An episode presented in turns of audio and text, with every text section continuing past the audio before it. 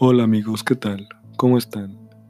Los saluda de nueva cuenta su amigo Manuel, el filósofo imberbe. Y espero que su semana haya sido espectacular, que se la hayan pasado muy bien, en compañía de sus amigos, leyendo, en fin, que se la hayan pasado muy bien esta, esta semana.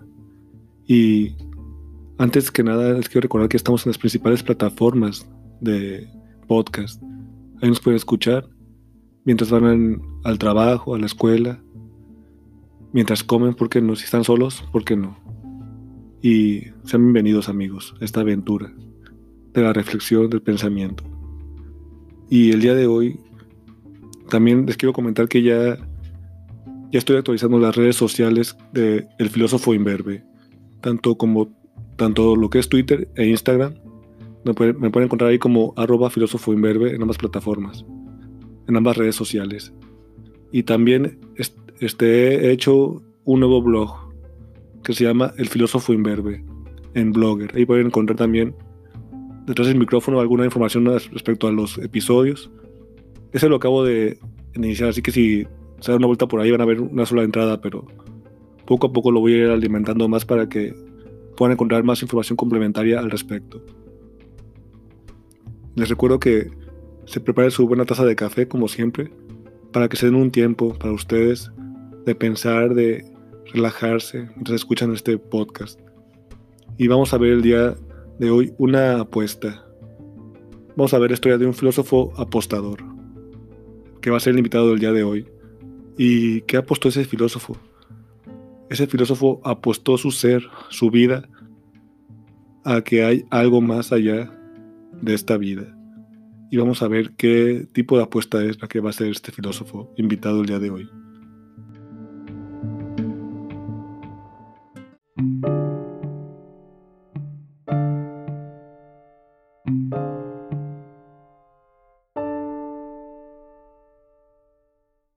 El invitado de este día es el filósofo Blas Pascal. Y me llama mucho, mucho la atención su pensamiento sobre cómo probar, entre comillas, y hago la señal con mis manos, aunque no la puedan ver, para que se la puedan imaginar, probar con argumentos no racionales, irracionales se puede decir de algún modo, la existencia de Dios. Porque él se da cuenta que la razón no es suficiente para probar que existe o que no existe Dios. No se puede probar la existencia o no existencia de Dios. Y Él va a dar ciertas ideas para ver que, porque es conveniente aceptar esa existencia de ese ser supremo. Pero antes, permítanme comentarles que yo conocí a Blas Pascal en la universidad, en mis años de estudiante. Y un profesor de historia de la filosofía nos nos mostró fragmentos de los pensamientos de este filósofo. Y ahí está la célebre apuesta que nos muestra este filósofo, Blas Pascal.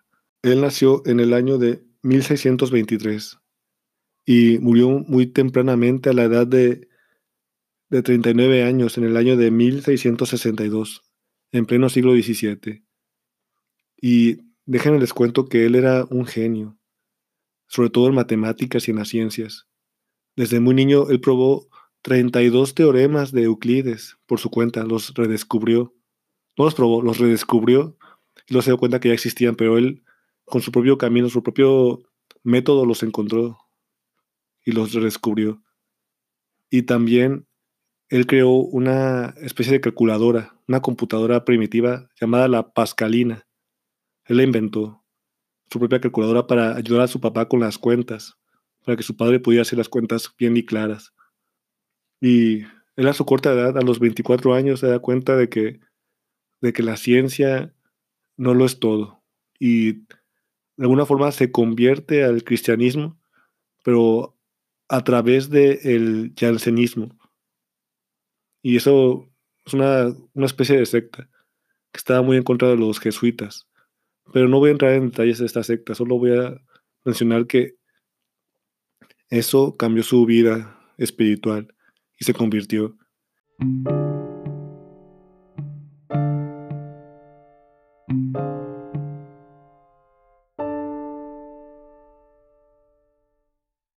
Sí, entonces Pascal se convirtió y decidió dedicarse completamente a la religión, al cristianismo.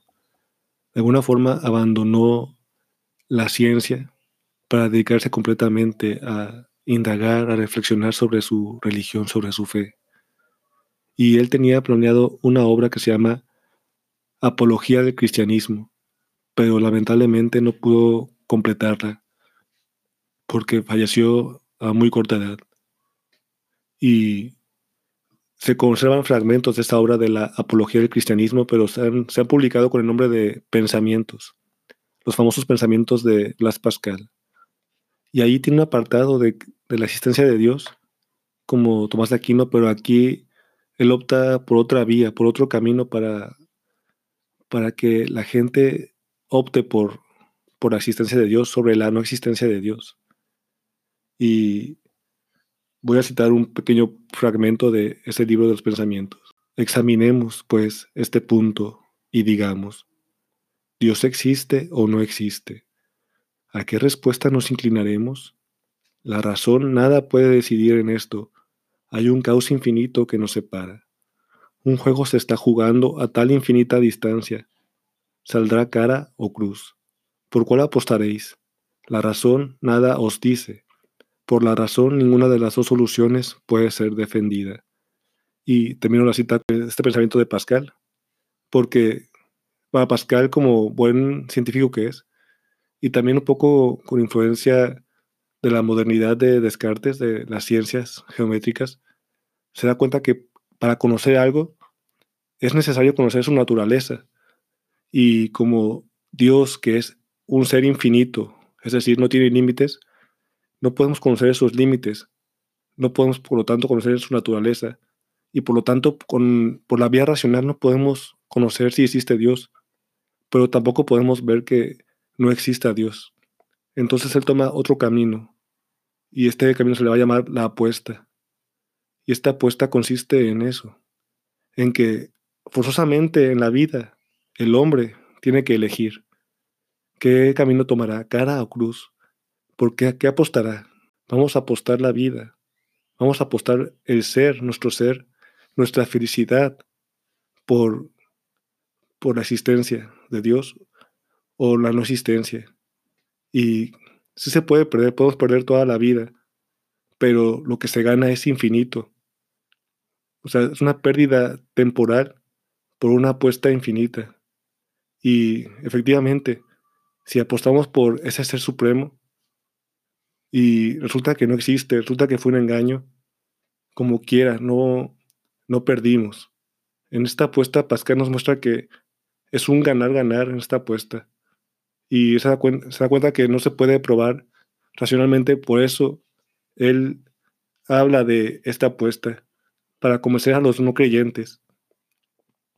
Es una forma de de si no puedes probar racionalmente esa existencia, pues trata de probarla con la fe, adherirte a esa creencia con la fe.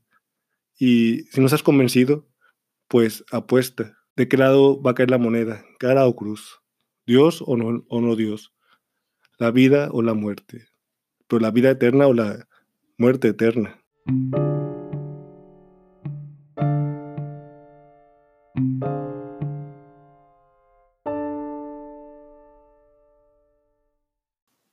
Pesemos la ganancia y la pérdida, tomando cruz, es decir, apostando que Dios existe. Estimemos los dos casos posibles. Si ganáis, lo ganáis todo. Si perdéis, no perdéis nada. Apostad pues que existe sin vacilar. Esto es admirable. Sí, fuerza es apostar. pero apuesta tal vez demasiado. Veámoslo, puesto que existe un azar de ganancia y pérdida, aunque no pudieseis ganar sino dos vidas por una sola, ya deberíais apostar. Pero si fuesen tres las vidas que pudiesen ganarse, fuerza sería jugar, puesto que estáis en la necesidad de jugar, y seríais imprudente, estando ya en la necesidad de jugar, si no arriesgáis vuestra vida para ganar tres en el juego en que se da semejante azar de ganancia y pérdida. Pero si se trata de una eternidad de, vida y ventura, y siendo así, aunque hubiera una infinidad de muertes posibles, una sola de las cuales pudiese ser la vuestra, aún tendríais razón de apostar uno para ganar dos, y obraríais con mal sentido, si obligado como estáis a jugar, rehusáis a jugar una vida contra tres en un juego en que hay una muerte para vos, y esta muerte ganada vale por una vida infinitamente dichosa. Y con esto es una cita de la apuesta de Pascal. Es para que se den una idea de cómo él intenta convencer a la gente que no cree. Y es un nuevo camino, un nuevo método, una nueva vía que es, se puede decir que es de la fe. Y también aquí se puede hacer una observación, que si no crees o, si estás dudando, es preferible que seas agnóstico. Es decir, un agnóstico es el que ni cree ni, ni duda, ni, ni, no cree, sino que duda de la existencia de, de Dios. Y esta apuesta nos puede dejar en ese, ese camino del agnosticismo, porque estamos en, en duda, en, estamos dudando de que haya un Dios, un ser supremo, y, y se da cuenta Pascal y vemos que no, que la razón al parecer en este caso no es suficiente para probar esa existencia.